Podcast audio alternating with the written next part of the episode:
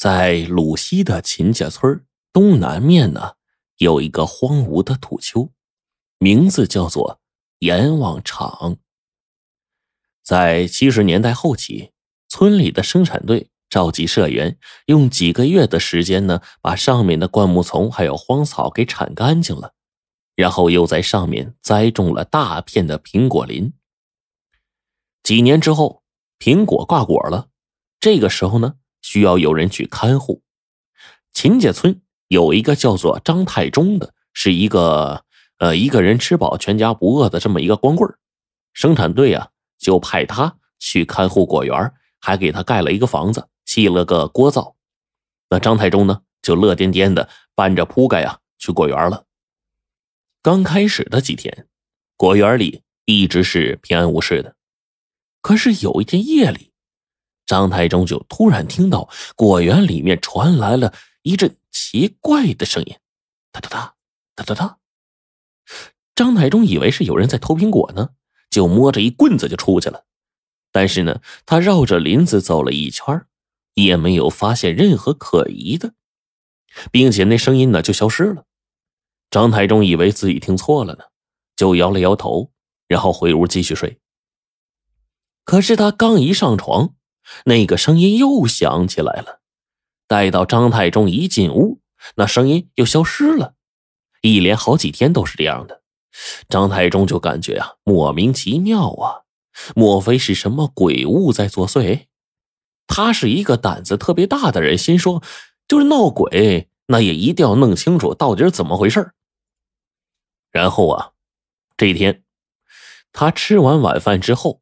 并没有回屋里睡觉，而是悄悄的躲在了树林的一个草堆后边，就想看看说究竟什么东西在作怪。半夜时分，那个奇怪的动静他并没有出现，张太忠呢却是被成群的蚊子所袭扰，又是不敢拍也不敢轰，因为啊怕弄出动静来，那真是苦不堪言呐。正在他准备啊放弃的时候。突然，眼前闪过一阵青绿色的光芒，张太忠这瞪大了眼睛，就往那发光的位置去看。眼前的情形让他不禁是目瞪口呆呀。他看到了啥呢？就是果园里边有一匹约是二十厘米高的一个小动物正在跑着呢。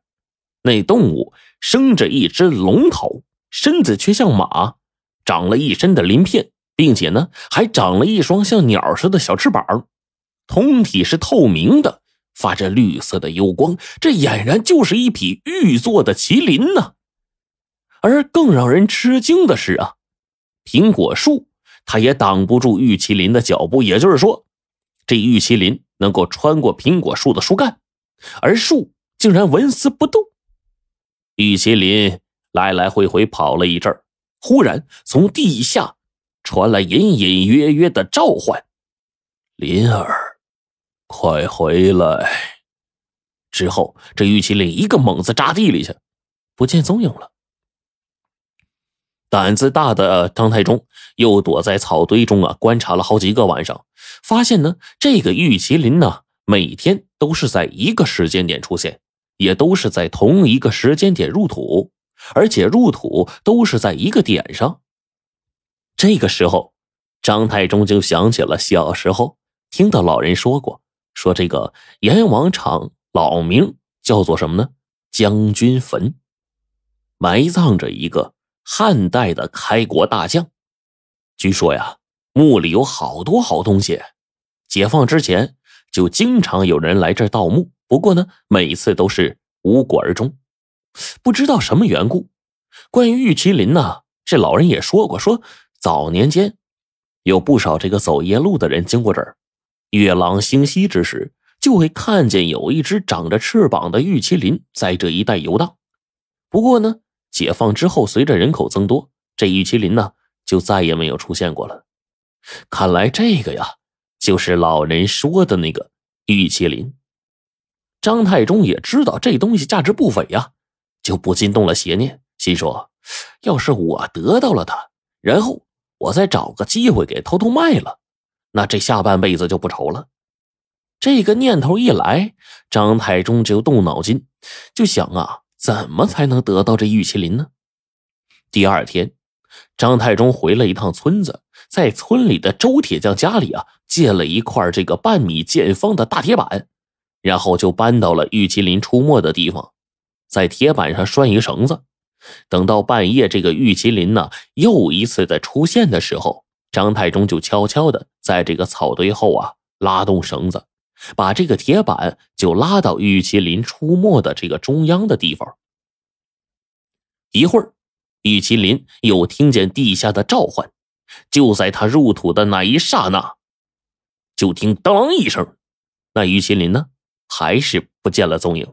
张太忠急忙上前一看，只见这铁板呢被钻出一大洞，在洞的旁边有一个发着青绿光芒的东西。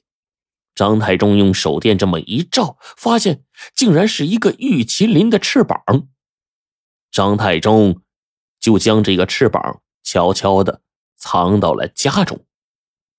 就在第二天晚上，张太忠做了一个梦，梦见一个身穿盔甲的一个黑面将军，怒目瞪视着他，大喝道：“玉麒麟乃是御赐之物，被你这等顽劣之徒恶意折去翅膀，我就惩罚你，也尝尝失掉一只臂膀的滋味。”说完。那黑面将军端出了一支金枪，就朝着张太忠的右臂刺了下去。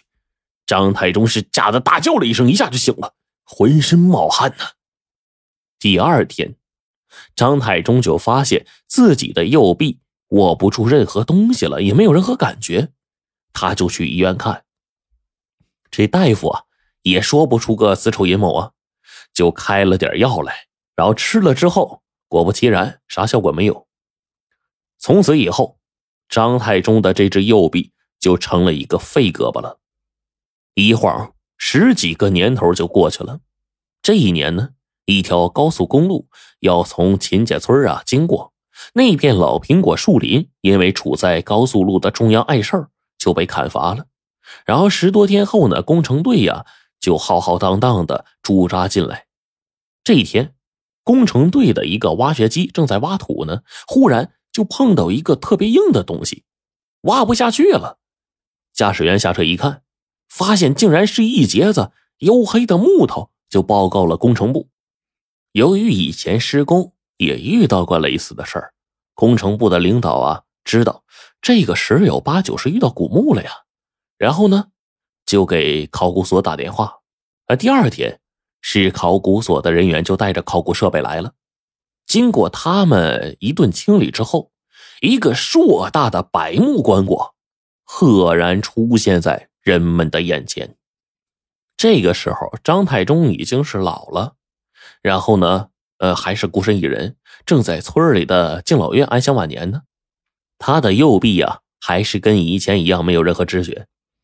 就在这考古人员清理出棺椁的那一刻，张太忠啊，突然感觉内心一阵激动啊。然后他就对身边养老院的工作人员说：“玉麒麟要出现了，快带我去阎王场。”工作人员也纳闷的呀，然后就有村里人进来说：“说这个阎王场出土古墓了。”于是工作人员呢就带着他去了。这半路上呢，张太忠又转头回了一趟自己的老屋，包了一件什么东西带在身上。他们到的时候，棺椁已经被打开了，里面有许多的淤泥和积水。考古队员排净了之后，然后一件一件的陪葬品就被慢慢的清理出来。那里边有青铜器、有金银器、有玉器，还有很多兵器。看来啊，墓的主人是一位武官。当又一件陪葬品被清去污泥的时候，站在墓边的张太忠激动的大叫：“就是他，就是他！”这个时候，人们才发现。考古人员手里拿的是一个通体青绿色、长着翅膀的一个玉麒麟，不过呢，翅膀少了一个。考古人员就纳闷说：“这翅膀哪儿去了呀？”张太忠就赶紧推开众人，走上前去，将手里的包袱打开，赫然是一个玉做的翅膀。考古人员接过来，往这玉麒麟的翅膀残缺处一对，惊奇的事就发生了，就那翅膀和玉麒麟一下融合在一起了。就压根就没有断过的痕迹，而且就在这一刹那，张太忠的这个手臂一下就活动自如了。在场的考古人员也是惊讶呀，同来的这个随行人员啊，包括那个养老院的工作人员也是懵了，这十来年没动过，这这翅膀一对就动了，这太神奇了，没人能解释得清。然后在场的就有老人就说说这个古时候的东西啊，天下的这个需要敬畏的东西非常的多，啊，有些东西呢解释不清，但是一定要有着敬畏之心。这玩意儿说不准就作用在谁身上。